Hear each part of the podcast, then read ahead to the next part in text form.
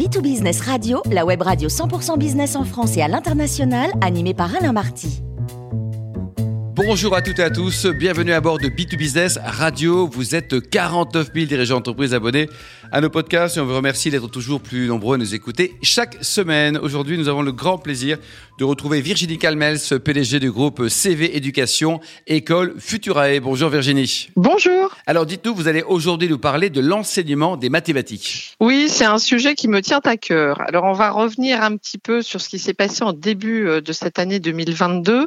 En janvier dernier, le ministère de l'Éducation nationale avait publié un communiqué qui se félicitait des perspectives positives de l'enseignement des mathématiques. Alors évidemment, ce communiqué n'a pas manqué de faire réagir les sociétés savantes et toutes les associations euh, de mathématiques.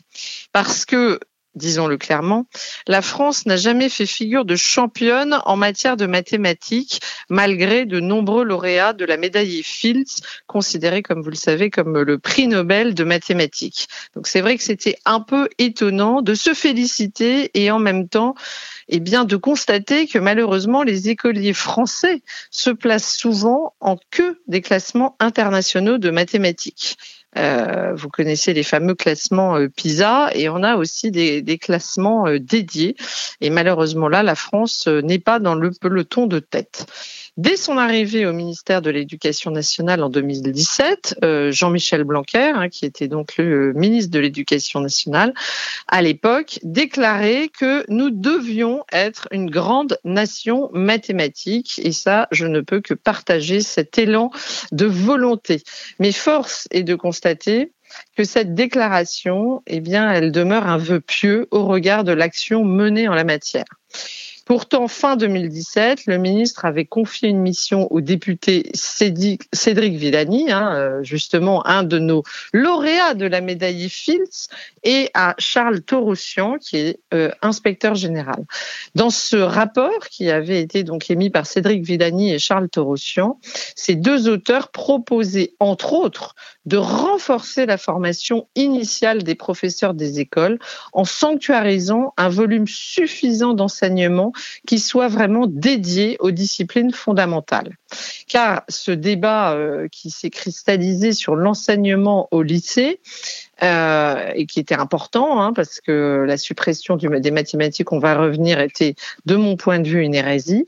Mais au fond, euh, le débat s'est cristallisé là-dessus, mais le retard, il vient déjà de l'école primaire parce que ce retard pris à l'école primaire, eh bien, il ne peut pas être facilement rattrapé dans les niveaux scolaires suivants. C'est bien donc dès le primaire qu'il faut s'y intéresser et n'oublions jamais que nous formons aujourd'hui les enseignants de demain. Des enseignants mal formés en mathématiques seront alors de mauvais formateurs et donc c'est un cercle vicieux. La réforme du lycée qui a été menée en 2019 a intégré l'enseignement des mathématiques au sein de l'enseignement scientifique qui figure dans le tronc commun. Or, cet enseignement scientifique est dispensé à plus de 90% du temps par des professeurs de physique-chimie et de SVT. Résultat, eh bien, 59% des élèves suivent un enseignement de mathématiques en terminale contre 90% avant la réforme. Il reste des enseignements de spécialité et des options, mais l'offre n'est pas homogène partout sur le territoire. Seul un enseignement renforcé des mathématiques dans le tronc commun permettrait d'assurer un niveau suffisant de tous les lycéens. elles sont donc loin des leçons de mathématiques euh, tant décriées par France Gall. D'accord Virginie, mais, mais la volonté de cette réforme était de faire des mathématiques un enseignement choisi et donc plus plaisant, mais aussi plus qualitatif avec un programme plus poussé. N'est-il pas préférable de mieux former ceux qui souhaitent conserver l'enseignement des mathématiques que de l'imposer à tous? Qu'en pensez-vous?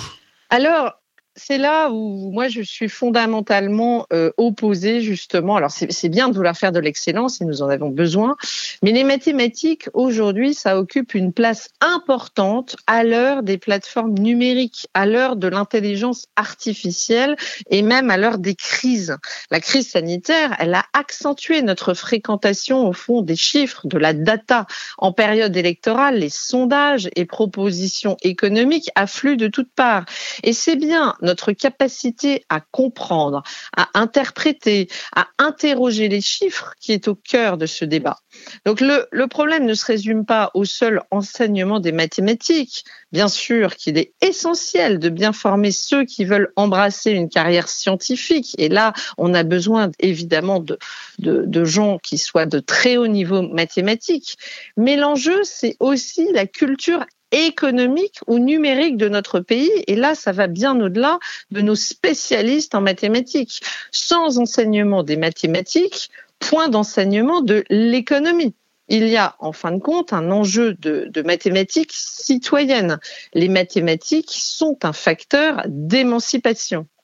De plus, la part des filles en terminale S, puis à partir de 2020 en spécialité maths, est passée de près de 48% en 2019 à moins de 40% en 2021.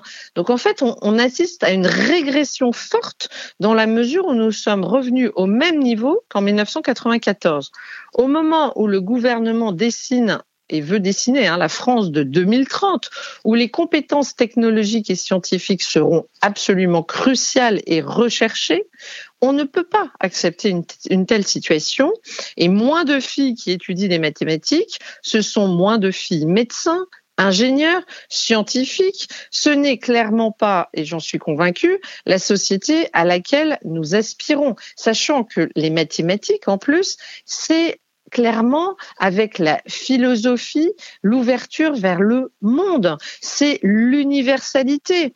Ce sont euh, les sciences qui nous permettent d'avoir, euh, on va le dire, le, le, le bon sens, le libre arbitre, c'est aussi une lutte contre l'obscurantisme. En fait, les mathématiques et la philosophie, c'est ce qu'on a appelé les lumières. Et donc, c'est essentiel à notre jeunesse et plus largement à notre pays.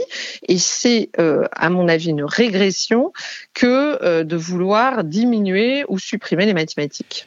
Le débat, Virginie, a eu lieu finalement, conduit par Jean-Michel Blanquer, alors ministre de l'Éducation nationale, à revenir sur la réforme du baccalauréat et à rajouter 1h30 de maths par semaine aux élèves de première. Peut-on considérer que le débat est clos et que les mathématiques ont fait leur grand retour? Alors je dirais que déjà c'est bien d'avoir pris cette mesure. Ce qui était dommage, c'est d'avoir voulu euh, supprimer. Donc on a corrigé, on va dire, une erreur. Donc ce débat a été bienvenu et il a effectivement conduit à des résultats concrets avec le retour pour les élèves de première d'une heure trente de maths par semaine. Mais au fond, un point majeur a été peu évoqué et un peu occulté, hein, alors qu'il m'apparaît absolument central, c'est le fameux sujet du recrutement des professeurs. Sans poste de professeur de mathématiques était non pourvu l'année dernière. Donc s'attaquer à l'enseignement des, des, mathématiques, ça ne, relève, ça ne relève pas pardon, seulement du nombre d'heures ou du contenu des programmes. Tant que nous ne résoudrons pas la question du recrutement des professeurs, de l'attractivité de la fonction, nous peinerons à grimper dans les différents classements internationaux. Et on voit bien derrière tout ce débat qu'au fond, c'est plus général et au-delà même des mathématiques, c'est une question d'attractivité de la fonction d'enseignement qui pourtant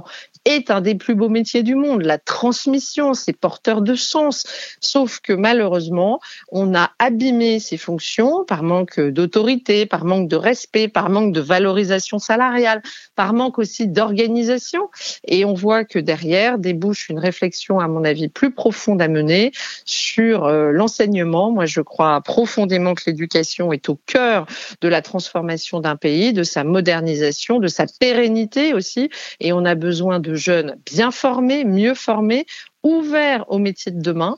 Et en cela, euh, même si on ne connaît pas hein, beaucoup euh, des, métiers de demain, on sait que les métiers des industries créatives et on sait que les métiers de la data seront cruciaux dans le monde de demain.